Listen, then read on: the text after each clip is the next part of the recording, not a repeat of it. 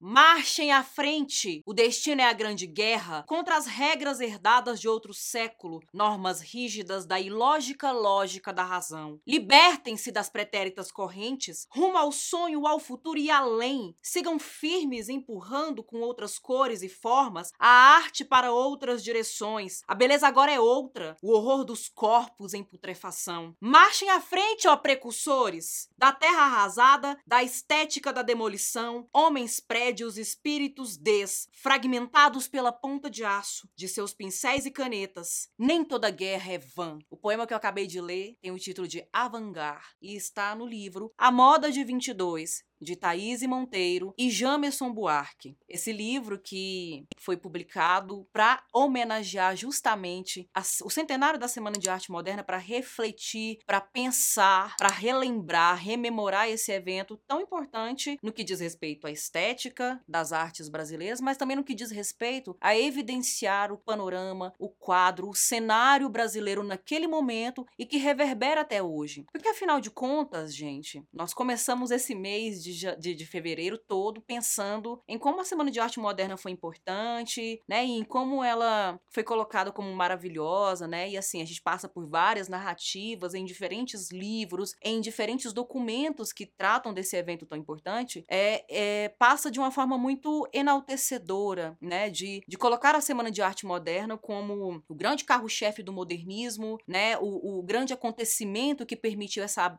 abertura de portas dentro do, do cenário cenário, né, cultural, do panorama cultural brasileiro. Mas nesse ano de 2022, no momento desse centenário, a gente precisa também encarar as contradições que ainda estão aqui no Brasil, as tensões que nós temos é, em várias instâncias desse país, seja política, seja cultural, seja no que diz respeito ao sincretismo religioso, é, seja social, regional. Né? Tudo isso são questões importantíssimas, fundamentais da gente pensar e que não foram devidamente questionadas, debatidas, problematizadas nesse grande evento que foi a Semana de Arte Moderna. Primeiro, Semana de Arte Moderna aconteceu no Teatro Municipal de São Paulo e ficou com aquela, aquela coisa, aquela ideia de que só São Paulo era modernista, só São Paulo estava se modernizando. Mas um dos primeiros vídeos em que eu falei, vou até deixar aqui no card para vocês verem depois, no vídeo em que eu comento a Semana de Arte Moderna, a Semana de 22, é, eu lembro como a própria cidade de São Paulo era muito rural nesse momento, ainda era muito agrária, né? Não era toda aquela pompa, aquela grande grande metrópole como a gente vê hoje em dia. E se São Paulo era assim, outras regiões menos centralizadas no país também passavam por isso. Mas isso não significa que não houvesse artistas em diferentes regiões do país, né? Isso não significa que não houvesse escritores, artistas no Nordeste, que não houvesse artistas em Goiás, que não houvessem artistas na região norte do país. E esse livro é um livro escrito, publicado por uma poeta e por um poeta goianos, mostra muito bem isso. É um texto carregado de ironia, né? Traz textos aqui carregados de ironia, textos que fazem referência ao modernismo brasileiro, à Semana de Arte Moderna, mas não só a Semana de Arte Moderna, mas também coloca, né, como como que certos elementos, certos raios, certas sinapses da Semana de Arte Moderna possibilitaram manifestações artísticas no que veio a seguir e deram um tom do que veio na contemporaneidade como proposta de ruptura de fato, como proposta de questionamento com escritoras como Conceição Evaristo, por exemplo, é, como escritores como Itamar Vieira Júnior, né, que são nomes que, se fossem 100 anos atrás, se fossem em 1922, eu muito provavelmente, mas assim, quase certeza absoluta, que sequer seriam inventariados na lista de escritores modernos, de escritores modernistas. Foi o que aconteceu, por exemplo, com Lima Barreto. Lima Barreto muitas vezes é classificado, entendido estudado como um escritor pré-modernista. E de fato, a produção das suas obras obras se concentram na virada do século XIX para o século XX, é, em que ele já aponta. Então não existe nada de novidade ali nos, nos escritores modernistas, a princípio, né? É, no que,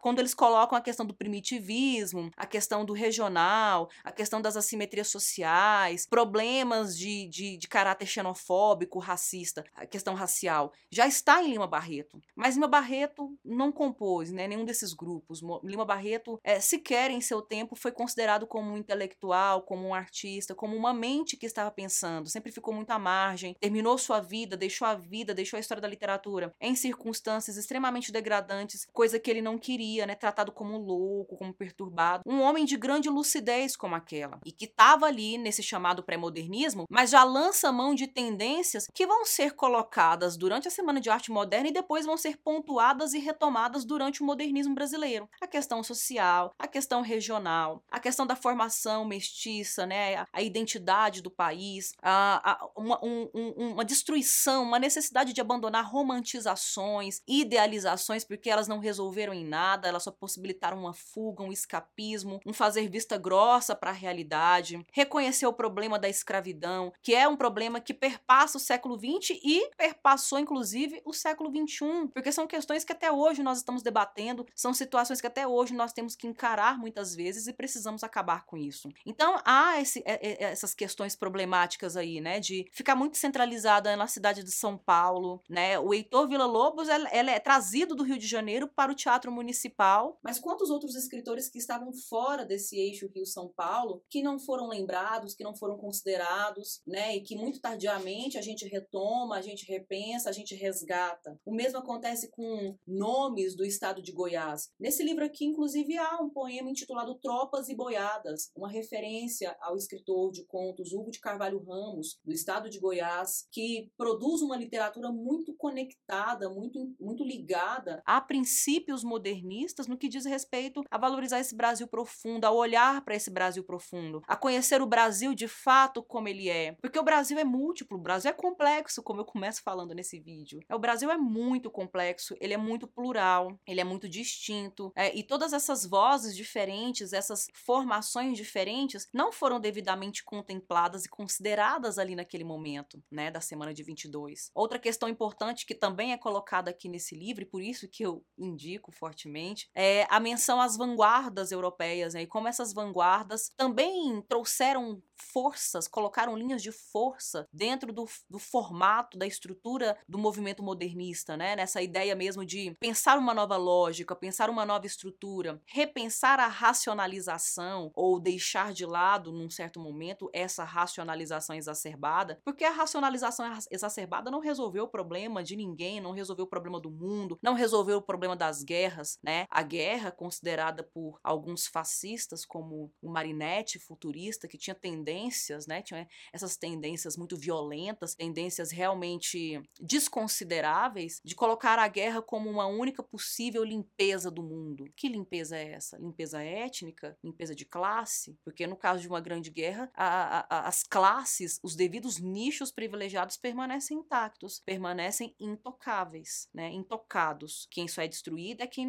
está em situação de vulnerabilidade social, de vulnerabilidade política. Então são todas questões importantes para a gente pensar a Semana de Arte Moderna, o modernismo brasileiro, a transição do século XIX para o século XX, esse chamado pré-modernismo, né, de como era necessário colocar uma lupa sobre os problemas do país e não tentar apagá-los simplesmente com um verniz, com uma demão, duas demãos de, de um pincel, de uma tinta, de um lustre. O problema está ali, o problema estava na raiz, estava no, no interior da constituição dessa nação. Fica aqui a sugestão dessa obra. Finalizo com a leitura de um poema extremamente sarcástico. Quem teve a ideia da Semana de Arte Moderna? Só sei que não fui eu. Depois que a gente tem a oportunidade de fazer o balanço e de analisar realmente os ganhos e as perdas de todos os eventos, de todos os processos, vale refletir sobre o verdadeiro legado que a Semana de Arte Moderna nos deixou e sobre pontos reticentes que foram deixados em aberto e que a gente precisa agora retomar, repensar e sugerir outras propostas para um país mais justo, mais posicionado nas rupturas com seus velhos padrões, com suas tradições, com suas opressões, com seu autoritarismo e, de fato, encarar o moderno como algo muito multifacetado, muito múltiplo, dentro dessa variedade cultural que o Brasil nos oferece. Eu vou ficando por aqui, eu agradeço a atenção de vocês, até a próxima.